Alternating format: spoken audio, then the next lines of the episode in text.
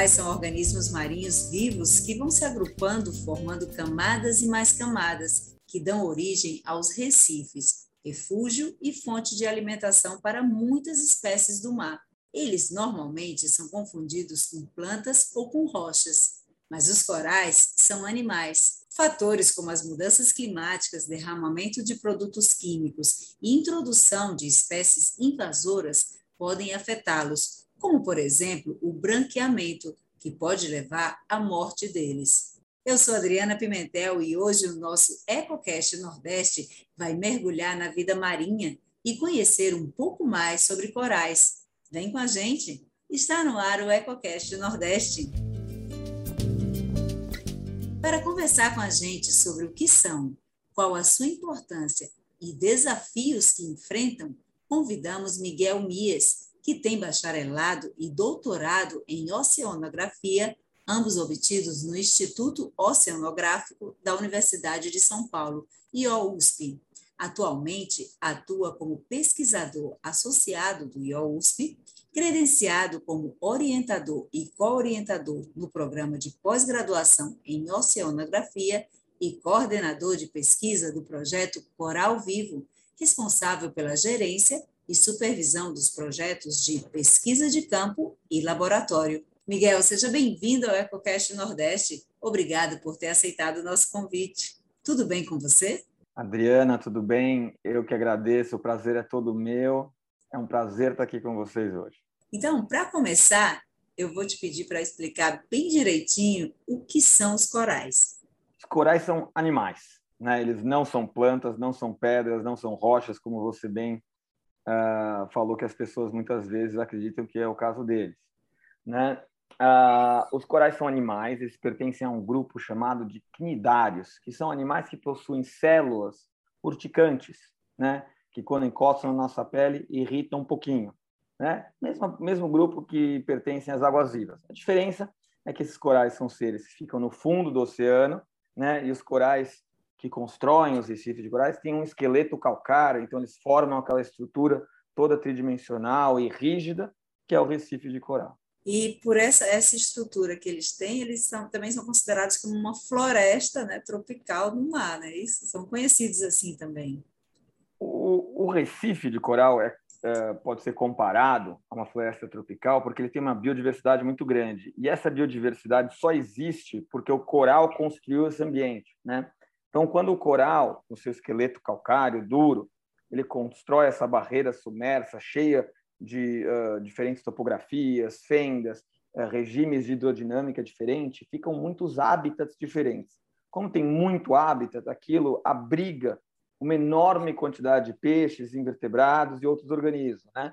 O Recife acaba se tornando sítio de abrigo, de reprodução e de alimentação desses organismos. Então, a biodiversidade recifal é muito elevada, tanto que um quarto de toda a biodiversidade marinha é encontrada em recife de coral, embora os recifes ocupem apenas 0,2% da superfície dos oceanos. Interessante isso, né? Porque é, eles são bem importantes nessa, nesse processo, nesse ecossistema marinho. E falando sobre essa importância, eu queria que você explicasse um pouquinho mais detalhado para a gente essa, essa importância da biodiversidade marinha que eles, que eles representam? Bom, além da, da importância da própria, do ponto de vista de biodiversidade, que a gente tem que preservar, tomar conta de 25% da biodiversidade marinha, os recifes são importantes do ponto de vista socioeconômico também. Né? Então, a gente tem atividades como turismo, como pesca, uh, que são inteiramente dependentes de um recife de coral saudável ali, né? Tem a, a, uma série de compostos de valor farmacêutico que podem ser extraídos de organismos recifais. E o próprio recife, como ele é uma barreira submersa, ele atenua tempestades, eventos climáticos mais intensos que vão se aproximando da costa. Então, ele protege a costa de ser erodida, né, de ser uh, uh, quebradas, vamos dizer assim, de um jeito mais grosseiro. Então, se você pegar todos esses serviços ecossistêmicos que os recifes proporcionam, eles atingem diretamente 500 milhões de pessoas no mundo inteiro. E isso gera uma receita anual de 10 trilhões de dólares. Então, é muita gente que depende do Recife. Né? Vamos lembrar que o turismo não é só a pessoa que vai lá ver a beleza natural.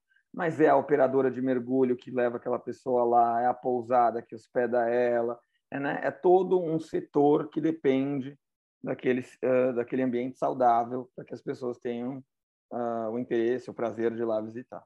E, e eu vou te pedir também para, se você pode é, classificar quais são as principais espécies existentes no Brasil.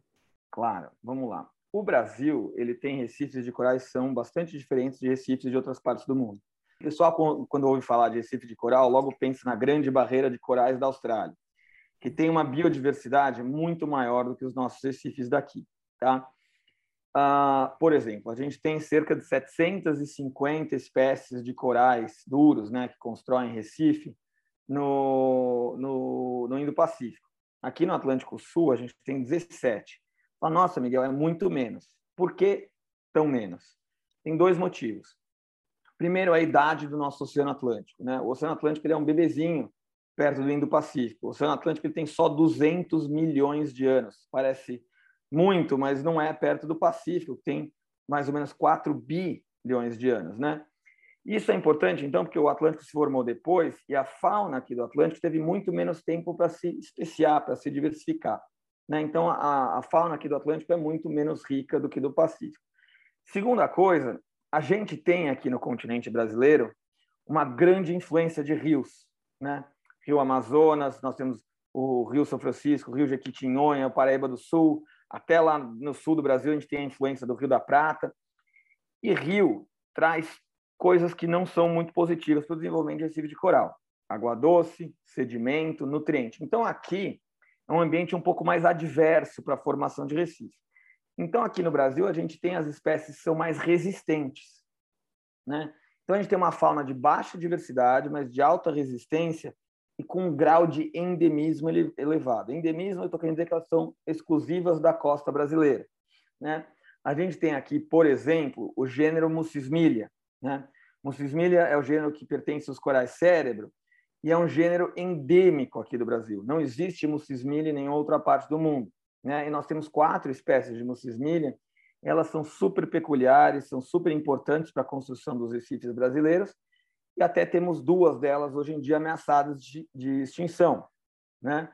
Mas a gente tem aqui também no Brasil os corais de fogo. Os corais de fogo não são corais verdadeiros exatamente, são mais próximos das águas vivas, mas são razoavelmente similares a um coral quando você bate o olho neles, eles são ramificados, então eles parecem que têm galhos ou dedos, né? Chama coral de fogo porque esse aí, quando você encosta, pode doer um pouquinho, né? E esses são corais muito bem distribuídos na costa Nordeste, ocorrem até o Rio de Janeiro e são típicos da nossa fauna coralina. Então, se você mergulha num recife de coral brasileiro verdadeiro, como Abrolhos, o que te salta a atenção são as nossas mucismilhas, que são esses corais cérebro, que tem um formato arredondado, grande assim, e os corais de fogo, são as milépras, que são esses são amarelados e, uh, e ramificados. Né? Então, essa é a fauna coralínea típica dos ambientes recifais brasileiros. Né? E você falou, né, essa questão da, de todas essas influências que, que chegam até, o, até os corais, né? não é só uma influência diretamente no, no mar, mas por exemplo, como a falta de saneamento básico, que afeta toda a zona costeira, né, a poluição plástica, o turismo em massa. Então, eu gostaria que você falasse um pouquinho para a gente como esses e, ou outros problemas também ameaçam a existência dos corais. Sim. Os recifes de corais hoje eles vivem num contexto de múltiplos estressores. Quando a gente fala de múltiplos estressores, a gente quer dizer que tem vários problemas ao mesmo tempo, agindo simultaneamente uh, e, infelizmente, gerando a degradação dos ambientes recifais. Né? Nós temos vários diferentes, mas nós temos quatro principais que uh, têm gerado mais problemas. Né? Dois deles é o que a gente chama de fenômenos de escala global e dois são de fenômenos que a gente chama de escala local. Fenômenos de escala global são aqueles que estão afetando praticamente o globo inteiro. Não é restrito a uma pequena região e não é dependente das políticas públicas que são uh, empregados naquele local, mas dependentes de políticas públicas em escala global também. Os de escala local são aqueles que são pontuais naquela região e a gente vai ter que combater individualmente, como país, como cidade, como estado, o que quer que seja. Né? De escala global, os dois primeiros uh, problemas que nós temos uh, são o aquecimento global. Né? O aquecimento global ele esquenta, evidentemente, a coluna d'água, né? o oceano também, e isso gera um estresse térmico nos corais. E os corais que vivem em uma associação simbiótica com microalgas, o estresse térmico faz com que essas microalgas saiam dos tecidos do coral. E aí o coral fica com o tecido transparente e a gente consegue ver o esqueleto branco dele debaixo do tecido transparente. Por isso que leva o nome de branqueamento. E o branqueamento é muito severo porque ah, os corais dependem dessas microalgas nos seus tecidos para sobreviverem. Então, o branqueamento severo gera mortalidade em massa do, do recife de coral. Né? Uh, o segundo efeito que a gente tem de escala uh, global é a acidificação dos oceanos. Isso acontece quando o CO2 entra no oceano e, por conta de uma série de reações químicas, o carbonato, que é um íon, é um composto químico, não fica mais tão disponível na água. Isso é um problema, porque os corais fazem o seu esqueleto com duas coisinhas, carbonato e cálcio. Então, se a gente está tirando o carbonato uh, da água, não sobra muito para o coral fazer seu esqueleto, e a consequência são esqueletos sendo construídos mais frágeis. Né? É quase como se fosse uma osteoporose uh, do coral. Do ponto de vista de eh, impacto local, a gente tem dois uh, uh, principais estressores: é a poluição, seja ela orgânica ou inorgânica, né? e a gente tem a sobrepesca. Aí você pode falar, ué, Miguel, mas você não falou que pesca é uma coisa importante que o Recife proporciona? Sim, mas a gente tem que regulamentar isso bem. A pesca é muito importante no Recife e a gente tem que dar força para o valor socioeconômico que ela traz, porém respeitando os limites para que a gente não entre em sobrepesca quando começar a tirar tirar mais do que se deve do Recife e aí começar a afetar a saúde do Recife, né? Que é a mesma coisa do turismo. O turismo é muito bom, a gente tem que dar força, mas o turismo tem que ser regulamentado para o turismo não poluir, não pisotear, degradar e por aí vai, né? Então, hoje, as quatro principais ameaças que os recifes enfrentam, mas tem algumas outras também, mas é uh, o aquecimento global, a acidificação dos oceanos, a poluição e a sobrepesca. E a consequência disso, desses efeitos todos, desses estressores, é a mortalidade do coral. E isso não é um problema só para o coral, é um problema para os outros organismos também. Porque, como eu falei mais cedo, Aquele ambiente tridimensional que o coral constrói serve de abrigo, reprodução, alimentação para muitas outras espécies. Então, se você perde o coral que constrói aquele hábitat, aquelas outras espécies perdem o local onde elas vão praticar todas essas atividades. Né? Então, é muito bem conhecido como, por exemplo, quando tem mortalidade massiva de coral, que alguns peixes não conseguem mais se abrigar e são predados mais facilmente, são coletados mais facilmente. Né? Então, a perda do coral acarreta na perda da biodiversidade como um todo. E se o Recife, por sua vez, sofre tanto, todas aquelas atividades socioeconômicas, né, a pesca, o turismo, a proteção costeira, tudo isso também não funciona mais. Então, o Recife, uh, esses estressores geram a mortalidade do Recife, que gera impacto não só na fauna como um todo, mas também na vida das pessoas que dependem do Recife. Eu vi numa pesquisa de vocês que alguns corais com branqueamento, né, que estão branqueados, eles se reproduziram. Eu queria que você contasse um pouquinho para a gente sobre isso. Esse foi um trabalho muito legal, né, que foi feito uh, na rede de pesquisa do Coral Vivo em parceria com pesquisadores da Universidade Federal do Rio Grande do Sul, né? E uh, o que aconteceu nesse, o que acontece é que o Coral Vivo monitora desova de corais há muito tempo já, há quase 15 anos, né? É o único local no Brasil que a gente sabe quando os corais vão desovar, temos a estrutura para ver a desova e coletar a desova dele, né? Porque desova de coral não é um negócio simples que acontece na hora que você quiser, né? Acontece uma vez por ano, especialmente desses corais mais uh, típicos dos recifes brasileiros. Então, tem todo um procedimento para conseguir monitorar isso. E o Coral Vivo faz isso há muito tempo. E esse pesquisador, chamado Leandro Godoy, ele tinha uma pesquisa associada com a gente que dependia desses, dessa, dos gametas, né, dos espermatozoides, dos ovócitos. Só que essa pesquisa ia ser realizada logo depois do branqueamento de 2019, que foi o ano de branqueamento mais severo até agora para o Brasil, né, onde houve uma intensa mortalidade de algumas espécies e branqueamento de praticamente todas as espécies uh, de corais do Brasil. E aí a, a gente coletou os corais, trouxe para o nosso viveiro onde eles vão desovar, e a nossa expectativa era de que o estresse fisiológico grande provocado pelo branqueamento impedisse que esses corais conseguissem desovar. Mas, para nossa surpresa, eles conseguiram se reproduzir enquanto totalmente branqueados. Então, eles tinham perdido totalmente sua cor, eles estavam branco da cor de um papel sulfite, né, que é um estresse muito severo, é uma situação, vamos chamar de quase que uma UTI do coral aí, né? Ah, mas ainda assim eles conseguiram produzir os gametas. Esses gametas se fertilizaram e desenvolveram a larva. Então mostrou que os gametas estavam funcionando ainda, né? Eles tinham função. Então essa foi uma coisa muito interessante porque foi inédita. Isso não só aqui para o Brasil, mas no mundo. Foi a primeira vez que se documentou um coral uh, totalmente branqueado desovando e mais ainda gametas que pudessem uh, ainda se fertilizarem e formar larva e tudo mais. Então isso mostra uma resiliência importante dos nossos corais brasileiros. Vamos ter que tomar cuidado. Resiliência não significa que os nossos corais são imunes ao branqueamento, que eles não morrem. Muito pelo contrário, as coisas estão cada vez piores aqui no Brasil, dramáticas. Mas é verdade que elas estão longe de estar ruim, como está, por exemplo, na Grande Barreira de Corais, como está no, na região do Caribe, que infelizmente sofreu muito nos últimos 20, 30 anos mas é, um, é, um, é uma característica bastante peculiar, uh, mostra a resiliência dos nossos corais aqui no Brasil. Né? Os corais que desovaram branqueados foram duas espécies de mucismília. Né? A mucismília híspida, que é o coral cérebro, que ocorre desde lá do Maranhão, no Parcel do Manuel Luiz, até o estado de São Paulo, e a mucismília hart, que é um coral restrito à região nordeste e que é uma espécie ameaçada né? E ambas as espécies, evidentemente, são endêmicas do Brasil, então são espécies 100% brasileiras. Bacana, né? Sinal que, que dá uma esperança aí de que eles estão resistindo e também que a gente tem que mudar um pouco de atitude, mas a gente vai já falar sobre isso. Primeiro, eu queria te pedir é, que você fizesse assim uma contextualização histórica do projeto Coral Vivo e que tipo de ações que ele desenvolve. Claro, com o maior prazer. Olha, o projeto Coral Vivo vai fazer em 2023 agora 20 anos, né?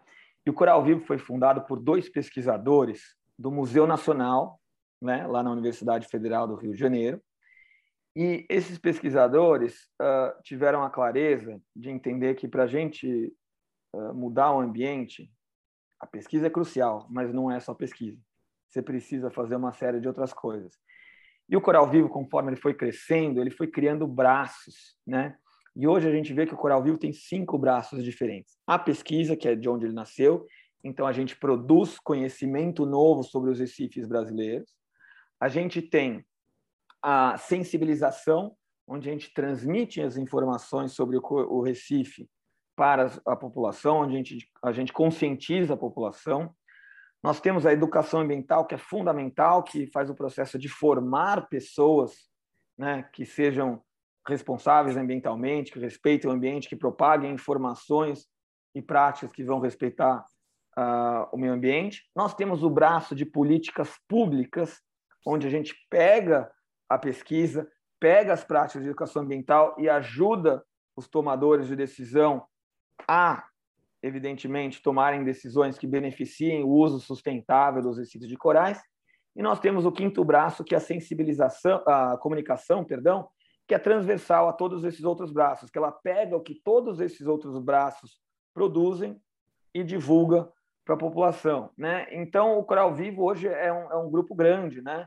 Uh, só na nossa coordenação, a gente tem hoje 15 pessoas, a gente tem ainda mais 10, 15 funcionários, e a gente tem a nossa base de pesquisas na, uh, no estado da Bahia, né? fica em Porto Seguro, em Arraial da Ajuda, mas nós temos pontos focais de ação em Pernambuco, em Abrolhos, em uh, São Paulo uh, e Rio de Janeiro, mas a nossa rede de pesquisas, que é uma rede que integra pesquisadores de todo o Brasil, tem uh, 14 universidades espalhadas por toda a costa do Brasil. Aí nós vamos falar de Santa Catarina, a gente também tem, tem Rio Grande do Norte e por aí vai. Então, o Coral Vivo hoje é um, é projeto realmente nacional.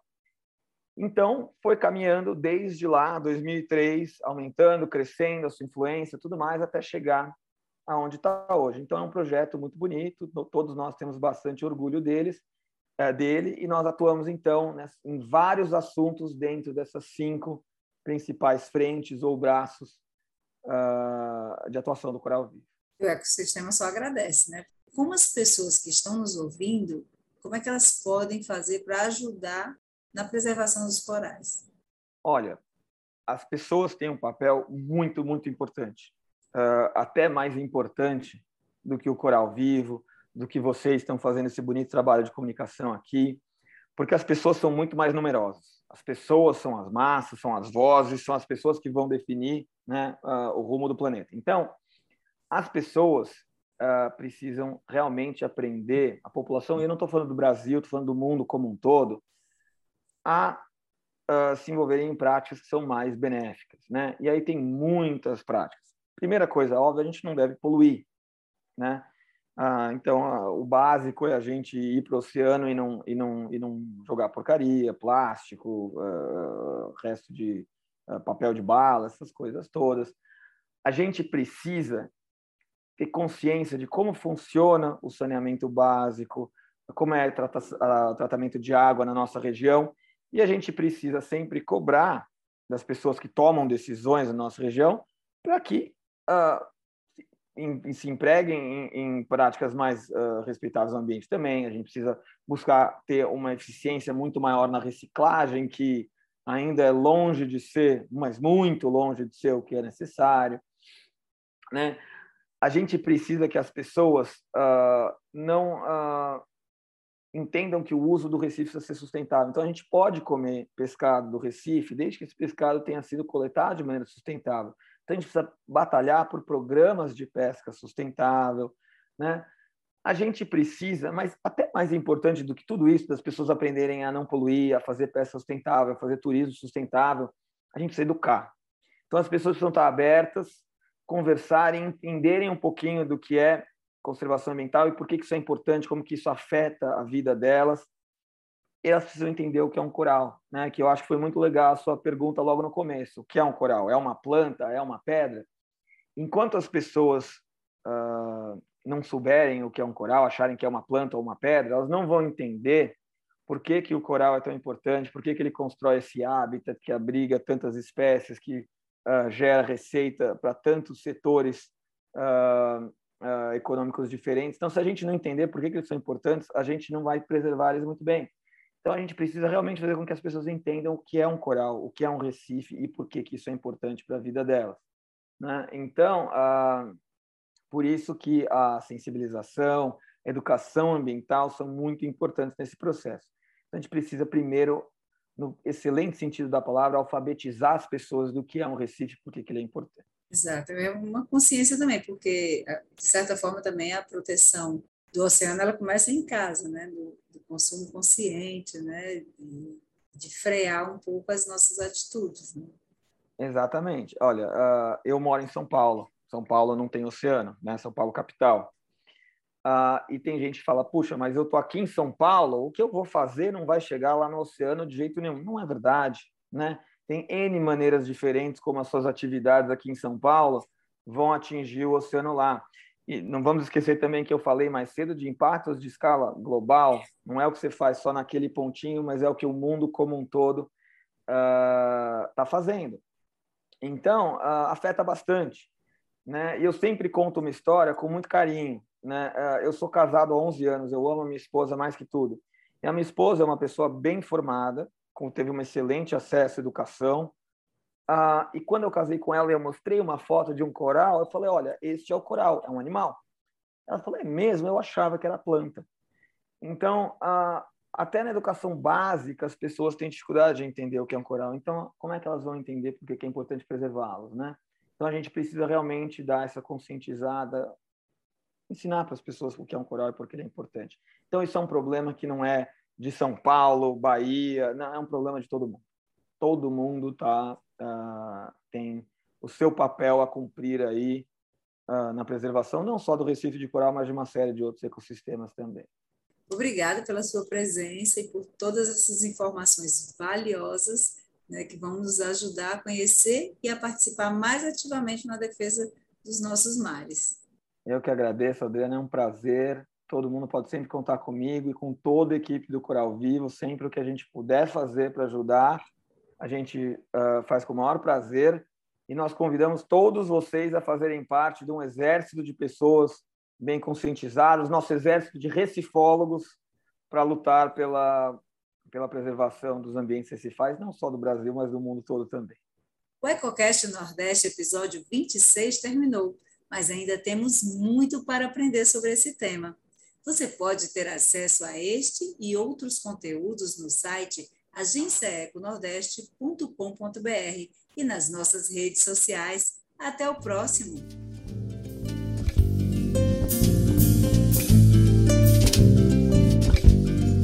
Este programa teve locução de Adriana Pimentel, produção de Maristela Crispim edição de Isabelle Fernandes e música de Carlinhos Patrolino.